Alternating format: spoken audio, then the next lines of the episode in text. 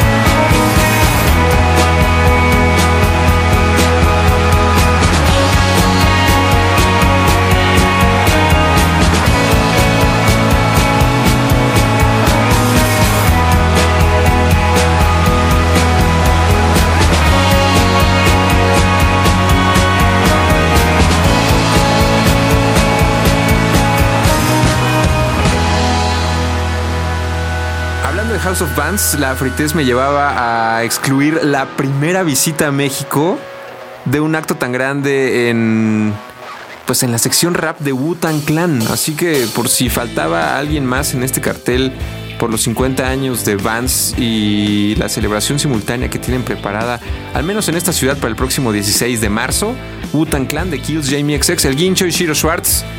Amigos, eso es lo que usted tiene que saber de cara a este concierto. Va a ser un fiestón. Todo, todo, todo en un día. Horario y lugar por confirmar, así que estén pendientes. Repito, chequen el hashtag House of Fans MX. Y ahora sí, ¿cuánto cuesta viajar a Cuba para ver a The Rolling Stones? Pues si ya los únicos boletos que hay en la Ciudad de México son de 8 mil pesos, 10 mil pesos, igual podría darse una vuelta por Cuba y verlos gratuitamente porque en un comunicado oficial, a través de un comunicado oficial, confirmaron que tendrán una presentación gratuita en Ciudad Deportiva de La Habana el próximo viernes 25 de marzo, lo que será el primer concierto al aire libre por parte de una banda británica en este país. Recomiendo leer Embargo, Cuba, Estados Unidos y reconectar las relaciones diplomáticas de más de 50 años en este país para conocer el contexto, pero eso es otro tema de otro podcast de otros conductores. De esta manera concluirán el Olé Tour que comenzó en Santiago de Chile, pasaron por Argentina, harán parada en Brasil, Perú, Colombia, México y no, no van a cerrar aquí, cierran en Cuba. Pero bueno, ¿cómo se puede ir a este show histórico? Hay vuelos desde La Habana y desde México a La Habana con distintas aerolíneas. Por ejemplo, en el caso de Interjet, hay vuelos diarios a las 11.15 y a las 15 horas con 25 minutos. Hay vuelos también que salen de Monterrey, hacen escala en la Ciudad de México y van desde las 7.30 de la mañana hasta las 12.40 horas. El precio aproximado por un fin de semana es de 7.500 pesos. Tome nota, 7.500 pesos que podría resultar en un fin de semana en La Habana, Cuba y no en el Foro Sol de la Ciudad de México. Ahora, por otra parte, segunda opción, Aeroméxico tiene vuelos con escala en Cancún que salen 6 de la mañana, 7.23, 8 y media, 11.30 y el vuelo directo de la Ciudad de México tiene un horario de 18-24 horas, 6 de la tarde con 24 minutos, por lo cual sería recomendable salir un día antes de este show gratuito. El precio aproximado por el fin de semana es de 7 mil pesos. 7 mil pesos. Entonces, si consideramos que el boleto más caro para ver a The Rolling Stones en México tiene un costo de 10.730 pesos, la idea de viajar a Cuba es bastante buena opción. Vaya pidiéndole a su jefe el permiso para irse a la isla y ver a los Stones, porque seguramente pues es un mejor pretexto que pensar en este momento en gastar tanto dinero en ver el regreso de los Stones a la Ciudad de México. Además, si usted visita el gustado sitio de Mundo Joven, igual por ahí tienen temas turísticos que, pues más allá de ir a comer a la bodeguita del medio, pues le darán un par de recomendaciones. Igual hasta regresa con un bronceado envidiable a la oficina. Así que 7.500, 7.000 pesos el boleto más caro de los Stones, 10.730 pesos, los cuales ya en este momento sería absurdo pagarlos para verlos en la misma ciudad. Mejor completarlo con un viaje a La Habana, Cuba, que, bueno, es, es, una aventura aparte. Se lo digo, es un viaje al pasado. La única vez que pude estar ahí.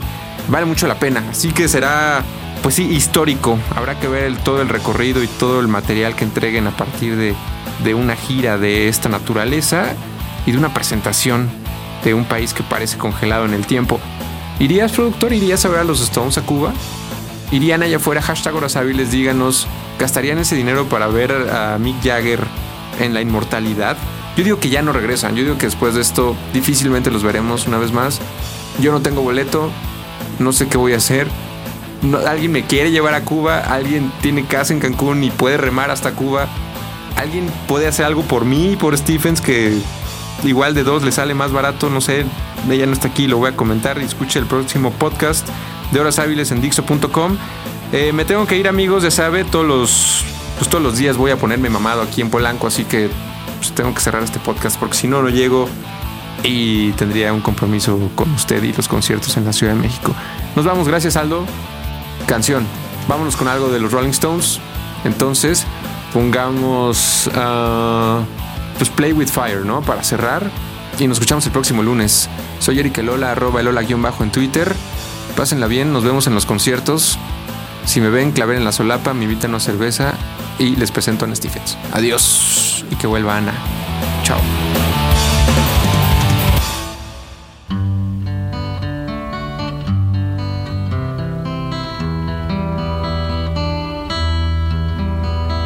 Well, you've got your diamonds and you've got your pretty clothes, and the chauffeur drives your car. You let everybody know, but don't play with me, cause you're playing with fire. Your mother, she's an heiress owns a block in St. John's Wood, and your father'd be there with her if he only could. But don't play with me, cause you're playing with fire.